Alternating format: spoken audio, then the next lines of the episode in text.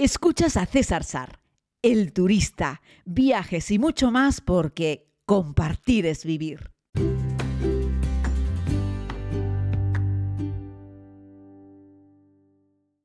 Saludos querida comunidad, muy buenos días desde Zanzíbar, esta isla de Tanzania.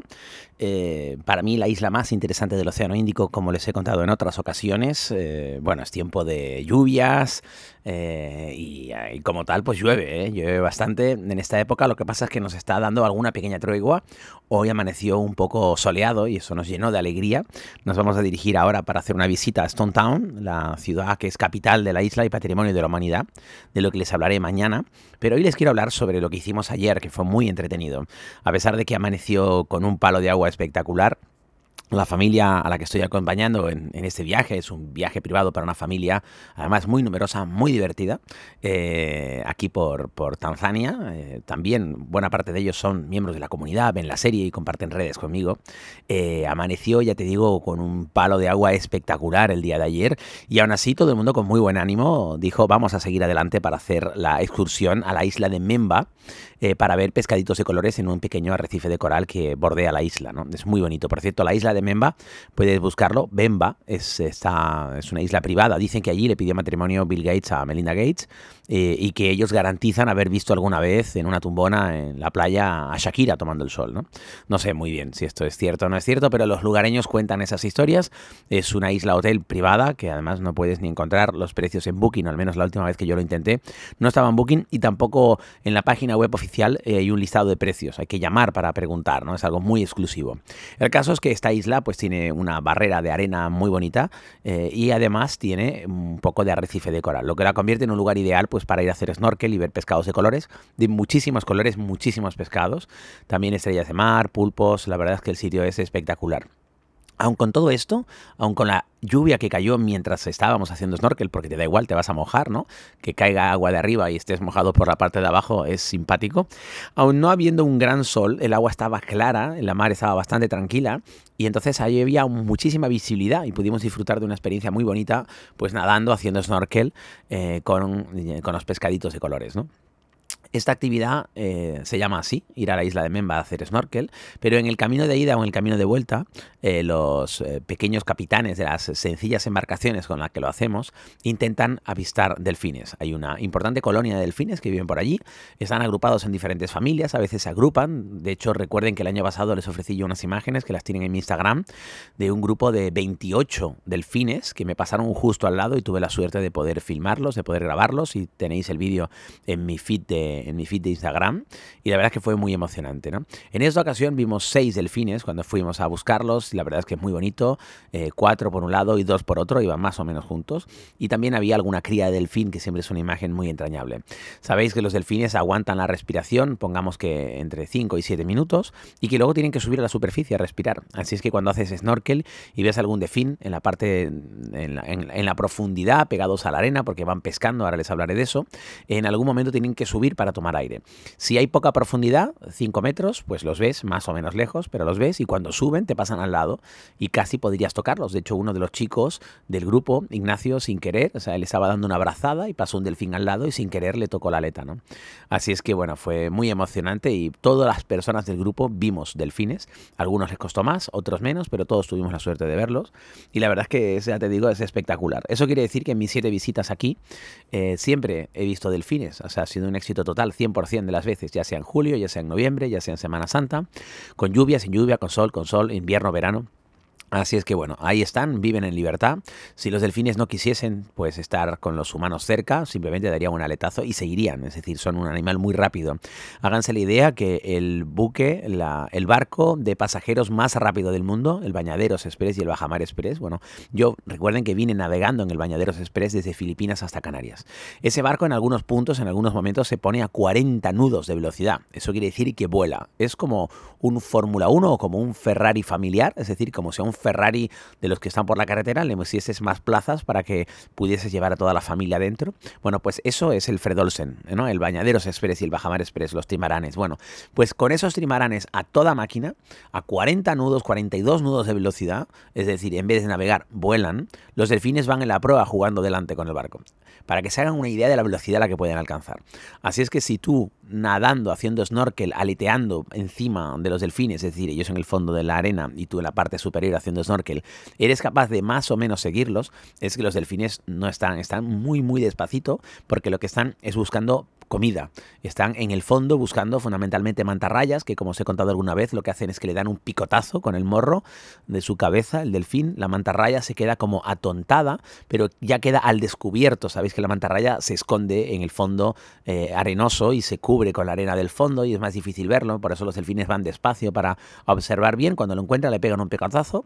La mantarraya se queda atontada y ahí es cuando ya con la boca abierta el delfín caza la mantarraya y se la come, ¿no? Y eso es lo que están haciendo fundamentalmente esos delfines en la mañana. Por eso es una actividad que se hace por la mañana. Y los delfines en momentos en los que están en aguas de 5 metros, pues están un poco más lejos.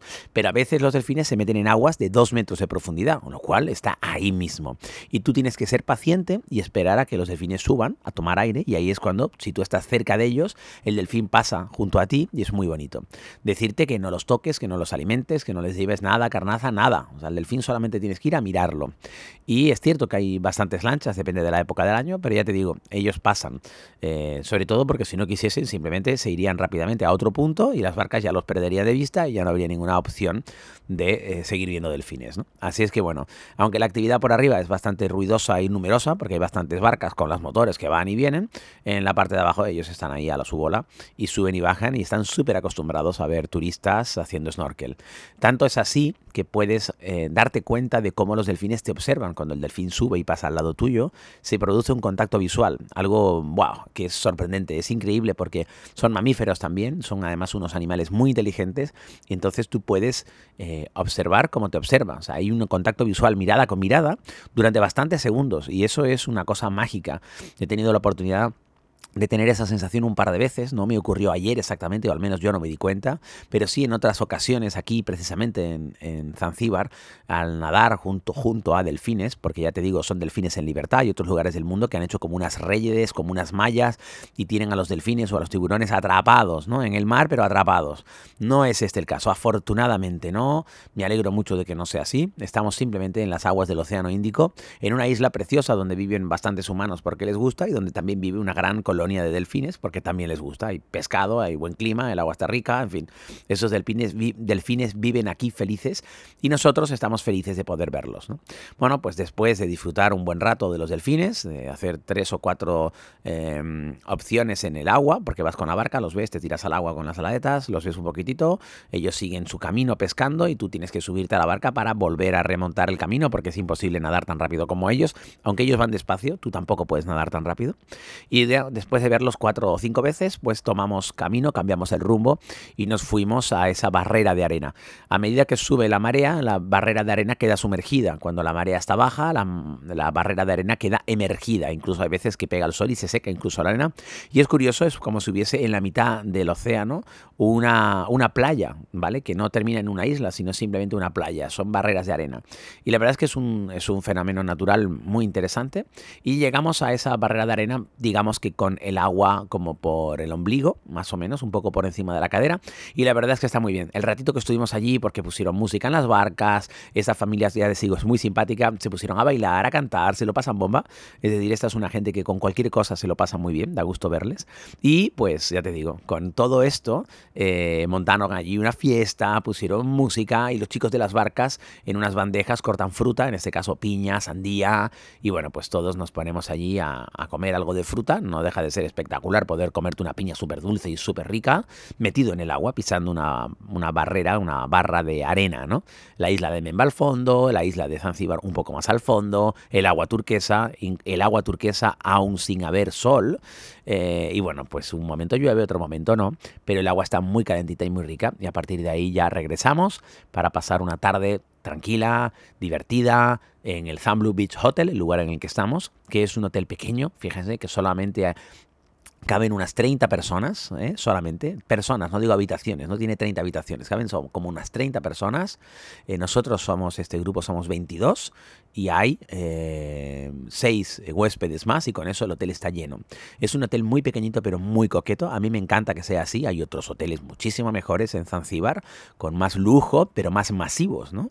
Y claro, no es lo mismo porque aquí el trato es más, más personal y, bueno, pues la verdad es que muy, muy, muy contento de volver de nuevo aquí al Blue Beach Hotel, eh, porque la verdad es que, por ejemplo, se come, de, se come de maravilla, se come de miedo y cada habitación es una choza absolutamente independiente, no, no es paré con paré con otra habitación, lo cual le da, desde mi punto de vista, un punto muy especial. Tiene unos jardines, además, preciosos, muy bien cuidados, con una vegetación ya más madura, más adulta, porque el alojamiento creo que tiene ya, no lo sé, ¿eh? pero creo que puede tener ya sus cerca de 10 años, 8 10 años, no lo tengo muy claro, ¿eh?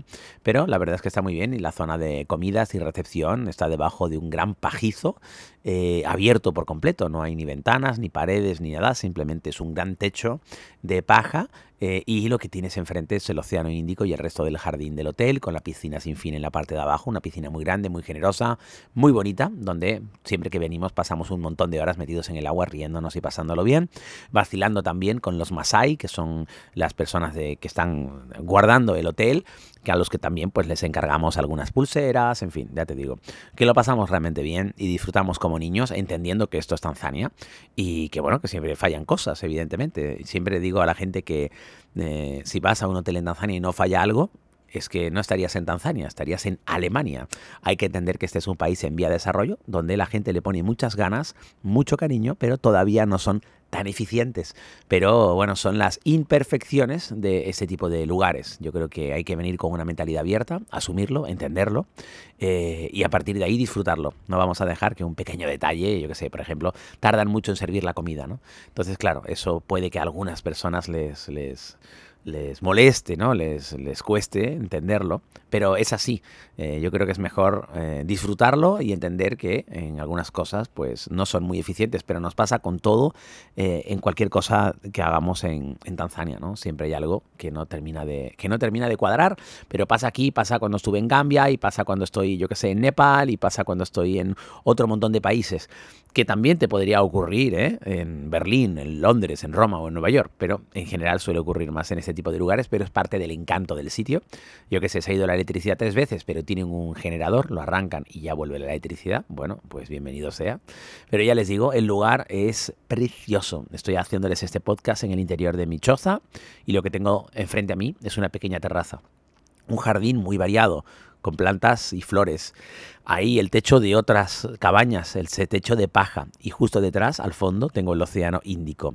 Algunas partes de ese océano son azul más oscuro y otras son azul turquesa, en función de si tiene más arena o menos arena.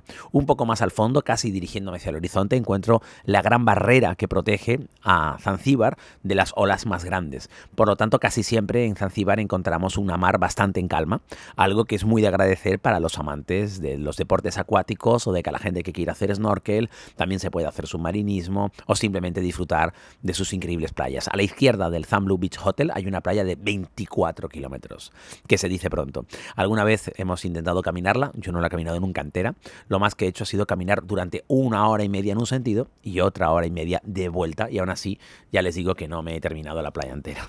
Un abrazo muy grande, querida comunidad, espero que estén muy bien y que si estás escuchando este podcast y te quieres animar a compartir un viaje juntos en este 2022, no sé cuándo estarás escuchando este podcast, pero si estás escuchando este podcast antes de julio del 2022, decirte que regreso en julio, un viaje exclusivo en el que lo podemos compartir juntos, voy yo también, por supuesto.